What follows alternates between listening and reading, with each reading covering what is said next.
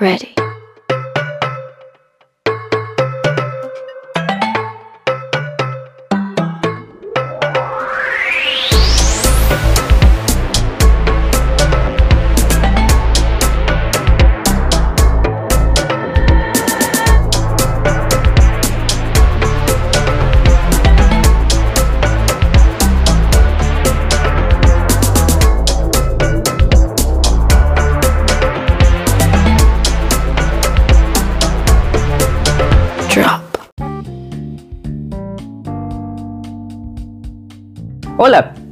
Mi nombre es eh, Luis Vélez, soy periodista cinematográfico y este es el podcast Centinelas del Vicio Propio, un espacio que busca acompañar las vicisitudes de ver cine en el Perú. Y este episodio es muy especial, pues es el primero que dedicamos a uno de los festivales de cine organizados en nuestro país y que es además uno de los festivales de mayor data. Me refiero al Outfest Perú, el Festival Internacional de Cine Gay, Lésbico, Trans de Lima, que este 2020 llega a su edición número 17, ni más ni menos. Además, este evento marca un hito en la historia de la cinefilia peruana, pues es, si no me equivoco, la primera vez en la que uno de los festivales de la tradicional agenda de los años pasados realiza una edición 100% virtual. Ello claro como una vía alternativa de reinvención dada la actual coyuntura. El festival comienza hoy mismo, miércoles 1 de julio, y va hasta el martes 7 de julio. Así que, aunque haya finalizado la cuarentena, tenemos aquí una maravillosa opción para seguir viendo cine desde casa durante 7 días continuos. Por ello, mi invitado es igualmente especial. Me refiero a Jainser Pacaya, director adjunto del Outfest Perú, además de activista por los derechos humanos, gestor cultural e incansable luchador por la causa LGTBIQ, a la que por supuesto nos sumamos. Conversé con Jainser vía telefónica sobre los retos que el Outfest ha enfrentado, sobre la programación del festival, entre otros temas. Así que les presento a continuación tan agradable conversación. Hola Jainser, gracias por esta comunicación. Te doy la bienvenida a este espacio. ¿Cómo van los preparativos? Tuvieron el domingo un, evento muy simbólico, muy emotivo, una gala inaugural virtual, que incluso puede verse en vuestra fanpage. Eh, hola Luis, eh, muchas gracias por la invitación, muchas gracias por el espacio y, y ayudarnos a difundir eh, una edición más de este festival. Eh, pues muy bien, eh, sí, como tú lo mencionabas, el día, el, el- el día domingo hemos tenido la inauguración virtual de nuestro festival, lo cual para nosotros significa todo una renovación al 100%, ya que nos hemos sumergido a la virtualidad eh, por completo. Y, y- y, pues mm, ha sido muy bien recibido en este primer eh, este primer paso o esta primera prueba de fuego que, que hemos tenido dentro- como equipo organizador del festival ya que la inauguración ha tenido muy buena recepción con el público, ha tenido muy buenos comentarios y, y esperamos de que las funciones y lo- los conversatorios y, y los talleres que vamos a- que hemos organizado para esta edición online también tengan la misma recepción, ¿no? Eh, muy bien, estamos ya lis- casi listos con todo. Empezamos eh, justamente este miércoles y, y nada, con los nervios siempre de punta, eh, Ujú, ujú. de saber de cómo la gente vaya a reaccionar con todo esto, ¿no? Sabes, Jainser, desde aquí consideramos que el Outfest Perú es un ejemplo de buena organización, de constancia indesmayable y sobre todo de resistencia. Particularmente el Outfest es un espacio de activismo desde la cultura, de lucha por la igualdad en favor de las personas LGTBIQ a través de una herramienta tan poderosa como puede ser el cine. Comencemos por ahí. ¿Qué les representa realizar este festival desde el 2014? 2004, perdón, 2004. Son 17 ediciones. Están a un paso de cumplir la mayoría de edad. Sí, exacto. Este, eh, principalmente para nosotros, eh, eh, organizar este festival significa, mm,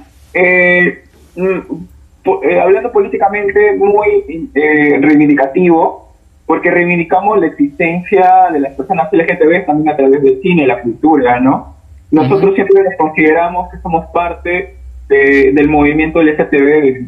eh, ya, ya que eh, nuestro tenemos tres principales objetivos dentro del festival, que es educar, sensibilizar y visibilizar a, a- a la sociedad a través del cine. ujú. Y es por ello de, de nuestra persistencia, resistencia también al organizar este festival, ya que a lo largo de estos 17 años se han presentado diversas eh, dificultades para realizar, sobre todo lo económico, ¿no? Porque, eh, como, tú bien sabes, que también has, organizado en algún momento un festival de cine, eh, eh, organizar un festival demanda de mucho presupuesto y, y, muchas veces este, tan, solo hecho de tocar una temática de una población vulnerable, aún vulnerable en nuestro, en nuestro país, eh, ha sido este, motivo de, por la cual nos cierren puertas, nos ignoren, eh, y muchas veces hasta nos censuren, ¿no? Entonces, eh, hemos tenido a lo largo de estos 17 años que de existencia del festival, tener que también afrontar estas situaciones que van más allá de, lo que significa hacer cultura, sino también este, hacer política en nuestro país, ¿no? Como personas LGTB. Y ahora a todos esos retos y dificultades se suma el reto de reinventarse para esta edición virtual. Sí, pucha, nosotros hemos tenido un largo proceso eh, muy denso para poder encontrar el camino de, realizar un festival online. Hemos tenido casi tres meses de, averiguar, investigar, eh, diversas plataformas, de cuál podría ser el mejor espacio para poder proyectar películas online, ya que también hay otra dificultad que es la piratería, lamentablemente, ¿no? Eh, y entonces muchos directores, eh, realizadores audiovisuales, su principal temor en, las plataformas virtuales es justamente eso, ¿no? De que sus películas sean arrebatadas sin su consentimiento. Entonces hemos tenido que buscar la, mejor plataforma segura que, podamos brindar a, estos directores nos puedan brindar la confianza de poder pasar sus películas. Igual, este, ¿qué tal el, el, proceso de convocatoria y de selección? Sobre todo eh, a nivel del equipo de programación. Este, ¿Qué tal el evaluar tan... Hay mucho cine que se produce y siempre este, la labor del programador va por por escoger este lo que según los criterios sea lo más lo más resaltante del año. Sí, claro. Eh, en realidad nosotros empezamos nuestra convocatoria de, para este año, para esta próxima edición, desde hace desde el año pasado, desde el mes de diciembre.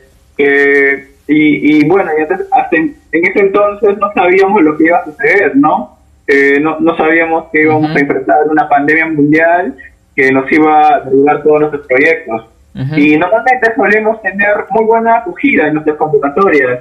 Nosotros realizamos la convocatoria de, realización de películas a través de plataformas virtuales, que es a través de Specfon y Filterway.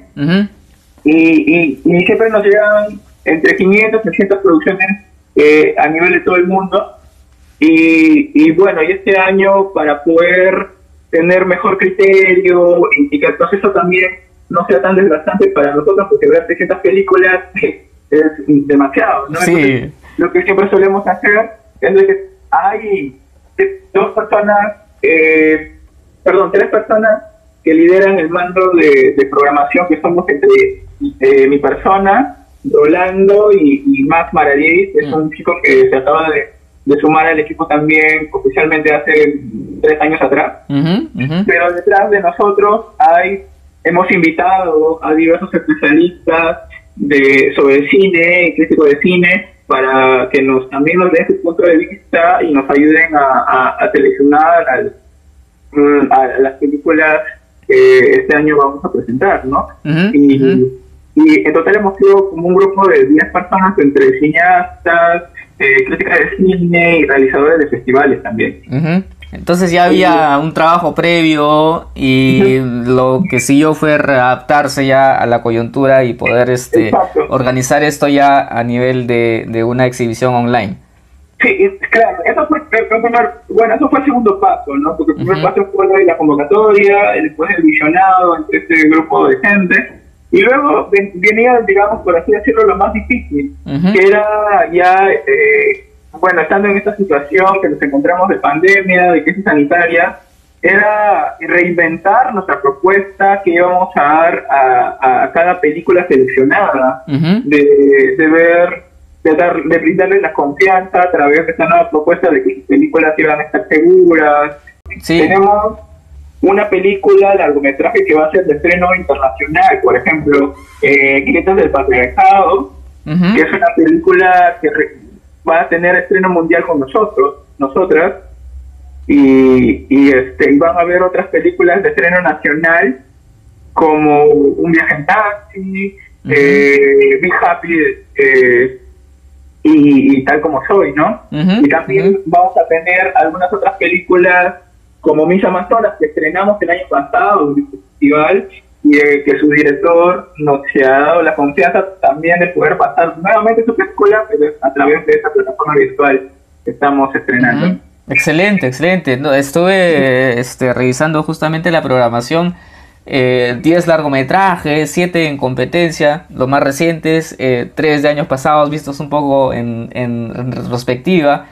Efectivamente, este estreno mundial de Grietas en el Patriarcado, que me parece es una producción alemana, eh, un documental de producción alemana sobre la lucha de la comunidad LGTBI en, en Buenos Aires, y es estreno mundial.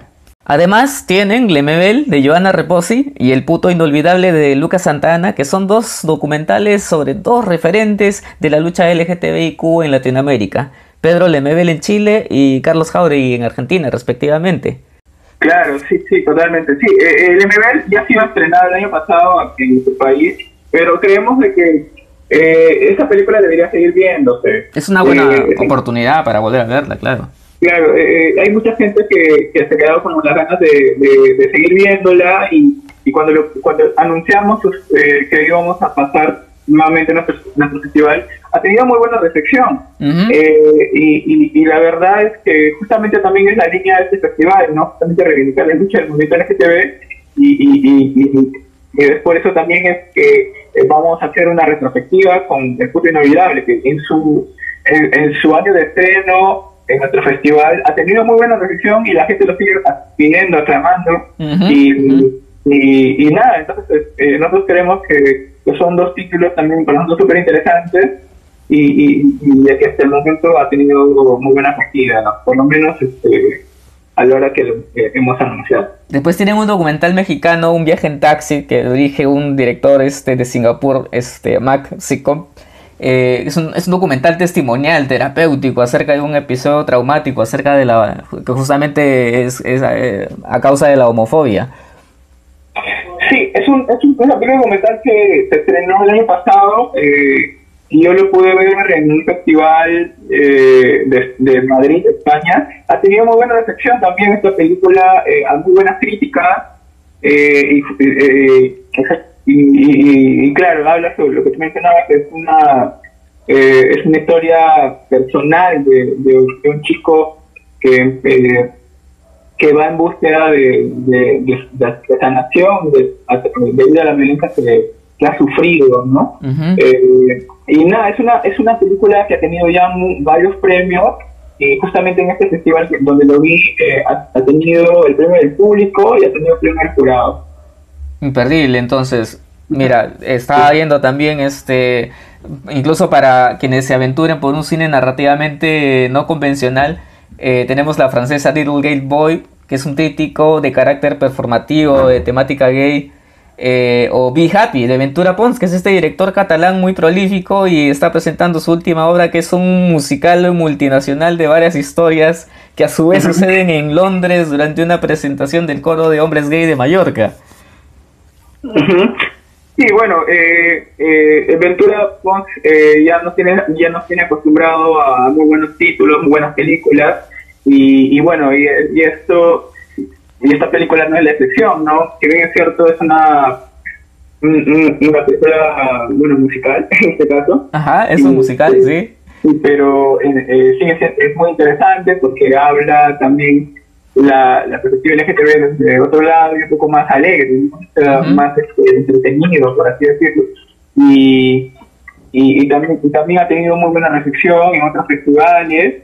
Y, y, y, este, este, y esta película, por ejemplo, lo, lo, vamos a tenerlo disponible todo el día entero, el, el día de su, de su, de su, función, que, que no, no va a ser totalmente gratuito. Lo que también estamos implementando este año, por ejemplo, es este algunas algunos largometrajes que van a ser pagados y que van a poder ver a través de Jaina y, y, este y otras películas que vamos a compartir un, un, enlace donde se podrán inscribirse las personas interesadas en ver las películas y, van a poder acceder al enlace y van a poder tener todo un día entero para que puedan ver las películas de su casa. y, y, una de las películas que van a poder ver de su casa es justamente la película de Ventura Pons, ¿no? Ya. Excelente. Excelente. Luego tienen este eh, Tal como soy de Tomás Aceituno, que es este una película acerca de los problemas que enfrenta una niña trans.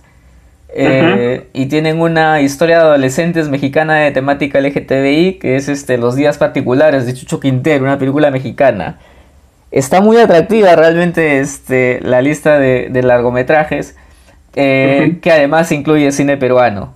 El cine peruano que este, eh, a nivel de, de, largometrajes yo creo que tiene dos largometrajes representativos de la construcción de un cine LGTBI peruano. El documental Mis Amazonas, en mi opinión, uno de los mejores documentales peruanos en general de la historia del cine peruano, de Rafael Polar, y Mapacho, de Carlos Marín Tello, ambas películas también están de alguna manera conectadas, ¿no? Porque una este, ocurre en Iquitos, la otra ocurre en, Pucallpa, y si bien Mapacho es este, una película de ficción, también tiene un costado documental, porque creo que los testimonios de las mujeres trans son testimonios reales. Yo, yo recuerdo, mm, eh, se me quedó mm, eh, muy grabado, me cautivó el personaje de Yajaira. Sí, justamente yo también me, me, quedé muy eh, eh, enamoradísimo de, del papel de Yajaira en Mapacho. Eh, creo que, en, mi opinión personal, creo que es una de las historias más potentes que hay dentro de esta película. Y sí, totalmente, este, hay una gran conexión en, entre esas dos películas, y no solamente por un tema de, de que son, claro, basados en historias reales, eh, sino que también empezamos a hablar sobre las personas LGTB ya no desde la mirada de historias occidentales o, desde la mirada de la Lima centralista, ¿no? Sino empezamos a hablar de, las regiones, ¿no? Desde, desde estas zonas eh, donde que casi nunca se les da la voz a, la población LGTB. Entonces yo creo, y, por eso me parece súper interesante que películas como Apache y Amazonas porque ya no solamente hemos empezado a ver que en nuestro país el cine LGTB ha ido creciendo, ha ido tomando fuerza, sino que también eh, eh, ha ido este, abriendo expectativas eh, y historias más allá del Lima, ¿no? y, en ese sentido también hay una película que quiero mencionar, no está dentro de, nunca lo vamos a pasar en este festival, pero me parece interesante resaltar la película Retablo, que también habla sobre eh, la homosexualidad en la tierra, ¿no? Hay mucha gente que visto cuando vieron, vieron esta película eh, de que por fin se enteraban de que existían homosexuales en la tierra.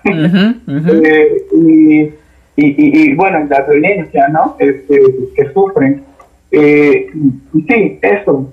yo creo que esas, esas conexiones eh, son muy interesantes y espero de que eh, se mantenga y se refuerce, eh, no solamente que hablen ellos, sino que también el cine regional empiece también a producir sus películas y, contar, bueno, en el caso de Mapache es una, es una película de cine regional, ¿no? porque es hecho por, por gente que vive en y, y, pero espero, espero de que eso se mantenga y siga creciendo porque eso también eh, eh, eh, fortalece al cine LGTB. Iquitos y Pucallpa, ¿no? Cine amazónico. Además, este, tú personalmente, este, provienes de Iquitos. ¿Cómo te toca a ti directamente el, cine producido en la Amazonía? Eh, pucha, yo cuando vine a esta Amazonas, eh, yo lo disfruté, lo, amé, me emocioné, reí, lo viví al máximo. Pero yo siempre trato de, que justamente, eh, no, de, de, que el hecho de que yo esté allá eh, no, no influya mucho en, en, mi, en mi criterio, en, ¿no? Este, al, al, al seleccionar películas. y es por eso de que justamente el proceso con Miss Amazonas ha sido un proceso bien bonito porque con Rafael nos dio la, la confianza de, que esta sea la película inaugural y también de estrenar eh, su película en nuestro festival. Eh, em, eh, y, como yo no quería yo no quería que se sienta que soy Iquitos estoy influenciando en su selección, lo que hice fue hacer un cineforum muy cerrado con diversos activistas, artistas, trans, LGTB, eh, donde estuvieron por ejemplo desde M, que es una cantante muy reconocida, estuvo eh, Marina Capur, estuvo este, Javier Armillas y otras activistas más muy reconocidas en nuestro país que aceptaron ver la película previamente antes del estreno y tuvimos una interesante conversación, ¿no? Hubieron muchos puntos de vista porque también hay una, crítica muy dura hacia los certámenes de belleza, ¿no? Por los estereotipos que genera y todo ello. Pero sin embargo, Misa Amazonas es una película que abarca la, este, la historia de un certamen de belleza en, en Iquitos, no se centra en, ello, ¿no? Eh, habla más de la vivencia personal de cada una de las concursantes y eso es lo interesante, lo potente, ¿no? Y bueno, entonces no, no quiero spoiler mucho porque quiero que la gente lo vea. Sí, sí, efectivamente, no, no se trata tanto de la competencia, sino de, de, de los testimonios de las, de las participantes. Este, y es una, es una nueva y bellísima oportunidad de poder volver a ver para quienes se perdieron Mis Amazonas el, año pasado, ¿no? Creo que también va a haber un, conversatorio justamente alrededor del cine regional, este, eh, el cine producido fuera de Lima, que trata los temas LGTB.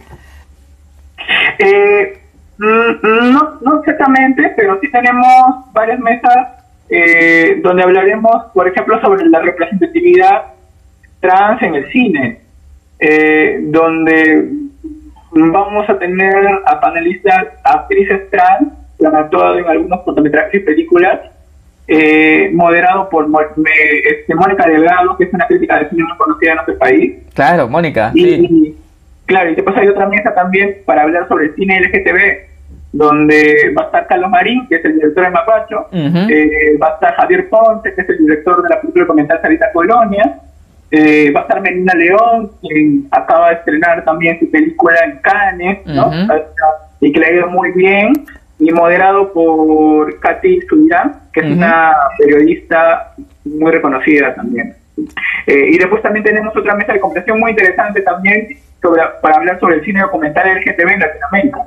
Bueno, buenísimo, buenísimo. Es, eh, también creo que tienen una mesa sobre gestores culturales, Em, hay una que específica que moderas tú incluso. Este, ¿Cuál es la que moderas tú, Jenser?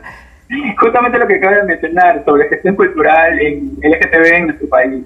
Dime, a, las, a, los conversatorios, ¿cómo puede el público eh, virtualmente asistir a los conversatorios? Eh, los conversatorios eh, van a ser transmitidos a través de nuestro fanpage en Facebook, eh, Perú Festival de Cine Gay Lévico Trans, búsquenlo en Facebook. y, bueno, van a ser transmitidos por ahí gratuitamente, libre. Eh, la programación, el horario de, de, cada conversatorio lo pueden encontrar en nuestra página web y también en nuestra, eh, en, nuestra fanpage en Facebook. Vamos a estar publicando un día antes de cada de, de, cada función eh, la programación completa para que pues, eh, con mucho tiempo de anticipación la gente pueda estar enterada de, todo esto. A su vez también no quiero dejar de lado a los cortometrajes. Este, siempre pienso que el cortometraje es eh, una manera de hacer cine, es una manera eh, para la que hay que tener mucha mano, porque tienes que contar una historia en pocos minutos, los cortometrajes son igualmente películas, y lo que me ha encantado es este, el trabajo de curaduría que han hecho con los, con los cortometrajes, ya que este, han organizado los cortometrajes en estas sesiones o programas, cada uno con, su título. Este, eh, si me permites, los, los eh, paso a citar. Eh, son alrededor de 10 programas, Vuelta por el Universo, que es una sesión de cortos internacionales, Pasiones, Pasiones al Borde, que es una sección de cortos de amores desatados, tormentosos y hasta tóxicos, Flechazos arcoíris, cortos donde finalmente el amor vence al odio. Perú Queer, que es la sección de cortos nacionales, lo nuestro, lo peruano. La edad de la inocencia, historias de jóvenes y adolescentes LGTBQ y más. Y eh, Docu Queer, sesión de cortos documentales queer, antigénero, que es una sesión de cortos de historias trans y de personas de género no binario. Mujeres al ataque, sobre, es, una sección de cortos lésbicos. Resistiré, documentales sobre la resistencia LGTB alrededor del mundo. Y la otra familia, que trata sobre la familia abrazando la diversidad. Qué buen trabajo de curaduría han hecho ahí, Jameser. Muchas gracias. sí. Eh, sí, justamente eh, los cortometrajes, eh, para nosotros creo que es lo más interesante. bueno, sin, sin, sin, bueno, los cortometrajes son muy interesantes para nosotros, pero en realidad los cortometrajes siempre son como lo más llamativos porque en su mayoría todos son de estrenos. Eh, siempre estrenamos eh, esta, a diferencia de, los largometrajes, algunos. Lo que pasa es que también eh, los, conseguir los largometrajes también es un poco difícil por el tema de presupuestos, pero eso no quita de que los largometrajes sean sido justamente lo que te dices interesantes y potentes, porque de una u otra forma eh, también abarcan temas potentes, ¿no? Eh, y, pues em, tenemos la suerte de que en, nuestras eh, convocatorias siempre nos llega mucho cortometraje de todo el mundo eh, y, ya somos como que un festival eh, a nivel internacional que, que, siempre estamos ahí como un referente para el sector de gente que realiza cortometrajes. Porque siempre nos están estudiando con anticipación que, que, tienen su cortometraje eh, y que quieren exhibirlo, ¿no? Entonces, eh, tenemos mucha demanda con los cortometrajes. Buenísimo, eh, buenísimo. Y, en el caso de, de, de, de, los cortometrajes peruanos, ahí sí nosotros nos damos una, una chamba a nivel de todo el año, ¿verdad? y durante el festival, en verdad, no paramos nunca. Este, y, y siempre estamos como que investigando, averiguando si hay alguna preproducción por ahí, si, hay, si hay como que, no sé, viendo ahí gente que está haciendo algo y, y, tratamos de, de, contactarles, escribirles, invitarles a que, a que, pasen sus, cortometrajes en el festival. Siempre, siempre a, a, las películas peruanas siempre le damos eh, le damos más facilidades de pasar sus películas en nuestro festival porque también uno de los objetivos que nosotros tenemos dentro de, de este equipo, de, este espacio, es fomentar el cine LGTB en nuestro país. Claro, que se haga, que se produzca. sí. Hace más de tres o cuatro años no nos llegaba ni un solo corto LGTB en nuestro país. Entonces decíamos, ¿qué pasa? no Hay mucha mucha producción en Brasil, Argentina, Estados Unidos, eh, y en nuestro país nada. O sea, ¿qué, qué pasa? Y creíamos que también una de las razones era por la que no existía una plataforma que les permita exhibir su trabajo a, la gente que hace cine LGTB, ¿no? Y es por eso de que, damos prioridad a, a, este sector. y, y, creo que los últimos años esto ha ido creciendo. Eh, en el 2012, si no me equivoco, el año de estreno de de, del Oxforo, no ha habido otro cortometraje más que se haya hecho, después de muchos años. Y, yo recuerdo que el, primer corto que pasamos en, nuestro festival eh, ha sido un corto de Gabriel Paucar, que era un corto no, no tan de buena calidad, pero que creíamos que es muy, era muy simbólico pasar un corto peruano, porque cuando la gente, el público ve que hay una producción nacional, también se emociona, se alegra, ¿no? que, tu país esté produciendo también cine LGTB. Entonces no perder la sección Perú Queer, que tiene siete cortometrajes peruanos, mira.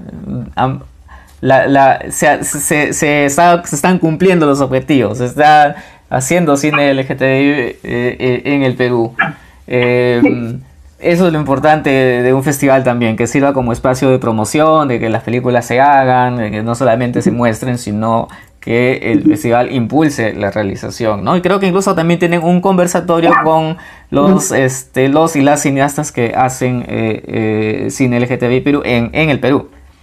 Sí, tenemos justamente la mesa de cine de Perú Queer. De Perú Queer. Eh, ajá, y donde van a estar algún, algunas, algunos de, los directores que han sido seleccionados en películas. Y lo interesante también de, este, de esta sección es que eh, la mayoría de, de, de, los cortometrajes que vamos a exhibir son hechos por mujeres. Ya, excelente. Entonces, eh, también creo que es una gran oportunidad de que en esta mesa se pueda hablar sobre la, la, eh, la representatividad, eh, el, el, rol de, de, las mujeres en el cine, ¿no? y yo creo que también ahí también enlazamos un poquito con el feminismo, porque en el, cine, el cine no está tan lejano del machismo que vivimos en nuestro país. Totalmente. Y, es una de las razones por las cuales también las mujeres ah, no, no han tenido tanta este eh, tan, eh, tanto protagonismo, ¿no? Aunque últimamente ya vemos que sí, porque tenemos a la Melina León que podido estrenar su película en Cannes, es la primera mujer sí, sí, sí. peruana que, que, estrenó una, su película en Cannes. Cuéntame un poco acerca del equipo. Eh, tenemos a Rolando Salazar como director fundador, a Max Maridie, que es el productor artístico, pero también tienen, supongo, un buen grupo de voluntarios que ponen este, el hombro para sacar adelante el festival porque también este, hacen activismo. ¿Qué tal el trabajo de equipo? Eh, han formado una familia alrededor del Outfest, supongo. Sí, de hecho, de hecho siempre tenemos voluntarios que están dispuestos a, colaborar con cada edición del festival. Eh, tanto, eh, bueno, antes de esta pandemia, en, las, en las ediciones anteriores del festival, eh, tenemos muchos voluntarios que nos ayudaban con el registro de, de, las actividades, tanto en fotos y videos. Teníamos este, voluntarios que, que nos ayudaban con las que nos ayudan con las ediciones de, la, de, de los reels, eh, de los flyers, ¿no? los diseños del programa, el programa en PDF, todo. Eh, hay muchos, tenemos como 15, 20 voluntarios que siempre están ahí como diciendo que ayudamos, que ayudamos. Es muy bonito porque este festival no solamente este, despierta, eh, despierta interés eh, para la gente eh, cinéfila o, gente este, aliada o gente que, que, gusta del cine, sino que también despierta la solidaridad eh, y, el compañerismo de, de, muchas personas, ¿no? Que, interesadamente y muchas veces por voluntad propia, sin que nosotros hagamos una convocatoria, se ofrecen apoyar eh, al festival. Eh, bueno, pero los que lideramos esto somos entre Orlando y yo y más, que somos, como que tenemos la chamba de, de, selección, producción, eh, de, elegir la línea la, línea temática de cada año. Eh, y, todo eso, ¿no? Pero, pero nada, o sea, sí, eh, esto, eh, una de las cosas bonitas de este festival es justamente eso, ¿no? De que haya mucha gente que ni siquiera conocemos muchas veces, vienen y, y, nos ofrecen su, su ayuda a colaborar con el festival. No, mis felicitaciones a ustedes, son como les decía, como te decía en, un primer momento, un ejemplo de organización. Además tienen instituciones este, eh, que también apoyan, que están detrás. al inicio veía justamente ayer en el, en el programa inaugural cómo comenzaron de a poquitos y cómo las, algunas instituciones ya empezaron a sumarse, a apoyar el festival y gracias a esto han, han, han, conseguido hitos, este, traer, por ejemplo, a un cineasta de la talla de Bruce LaBruce el año pasado, que me pareció fantástico, o estas inauguraciones en el lugar de la memoria o en la, en la Biblioteca Nacional del Perú con este, los colores del orgullo iluminando las paredes. Es un festival que funciona a varios niveles, paralelos e intersectados. Yo creo que la cinefilia gana con buenas historias de representación LGTBI las personas LGTBI se ven representadas a sí mismas en las pantallas y esto también moviliza y sensibiliza para que más aliados y, aliadas, se sumen a, una causa que es totalmente justa, noble. Eh, específicamente, James, cuéntanos eh, cómo accedemos a las películas. Este, tengo entendido que algunas son de pago vía Joinas, eh, que hay un porcentaje de la entrada que se destina a, acción social justamente para la población LGTBI más, más vulnerable. Este, también creo que hay películas de acceso gratuito. cuéntanos un poco cómo es este el sistema para poder ver las películas, para que el público vea las películas. Claro. Eh, a ver, empezamos con, con, las películas gratuitas. Eh, nosotros eh, hemos implementado este año, hemos terminado de implementar este año nuestra página web, donde que podrán encontrar el mismo día de cada función de, de cada función de, las sesiones armadas, que, el link para que puedan este, ver las películas. Hay algunas películas que van a estar disponibles eh, las 24 horas del día y otras películas que se, tendrán que ver en, el horario fijado en la, en, la programación. Eh, y estas películas van a ser totalmente gratuitas, eh, van a ser adquiridas a través de plataformas de Vimeo y YouTube Live, pero el enlace es a través de nuestra página web. Así que nosotros eh, vamos a estar publicando las funciones con mucho tiempo de anticipación en nuestros fanpage de Facebook, en Instagram, en Twitter. Así que eh, vayan a buscar nuestras redes y, estén atentos de lo que vayamos a estar publicando. Después vamos a tener tres películas en dos películas en retrospectiva y una eh, que es de estreno Be Happy. Y, y, estas tres películas van, van a poder ingresar a verlas con una inscripción previa, un link de, registro a todas las personas que, estén interesadas en ver el puto inolvidable, Mis Amazonas, Be Happy, y, eh, según el programa, que eh, bueno, según la fecha que están programadas de películas, van a poder verlas también las 24 horas del día. Eh, pero es previa inscripción. Y en este caso eh, el ingreso es con un apoyo simbólico. No hay un monto de, pago, pero sí hay un apoyo simbólico, porque, bueno, como bien saben, este festival también genera mucha demanda de dinero, eh, entonces tenemos que, de alguna otra forma, este, buscar una forma de recaudar fondos. Excelente, James, quedó muy claro. Y toda la información detallada sobre los accesos a las películas, los conversatorios, está en las redes del festival en Facebook, Instagram, Twitter en todas están como Outfest Perú. Además, en la página web outfestperú.com está la programación completa, día por día, así como las fichas de las películas con sinopsis, trailers, etc. Un trabajo muy completo. En serio, felicitaciones. Muchas gracias, James, realmente. Este, gracias por esta conversación y, finalmente dedicar esta edición a, a Gio Infante. Gio Infante, que fue eh, esta, esta figura que todavía está presente entre nosotros. Sí, en verdad, sí, justamente eso. Eh, lo que quería mencionar como, eh, es que esta, esta edición le dedicamos a Gio Infante, a, Juan Carlos Ferrando, que este, este año nos dejaron, eh, y a todas, este, y, y, a todas las activistas por los derechos LGTB que nos han dejado y, que en algún momento han puesto el cuerpo por nosotras. Y de que también nos han permitido eh, seguir realizando este festival cada año, porque en la lucha de ellos, un festival como este quizás hubiera sido censurado por muchos sectores de nuestra sociedad y quizás también hasta del propio Estado, ¿no? Definitivamente. Un homenaje, un homenaje a ellos y a ellas. Muchas gracias. Muchas gracias por la invitación. Muchas gracias también a ti por esta conversación y, nos vemos en las funciones virtuales. Muchas gracias, muchas gracias Jaser. Muchas gracias, en verdad, una, una agradable conversación. Bueno, amigos, amigas, amigues, eso fue eh, nuestro nuevo episodio de Centinelas del Viso Propio y ya nos escuchamos en el siguiente. No dejen de eh, ver el Outfest Perú. Chao, nos vemos, hasta la próxima.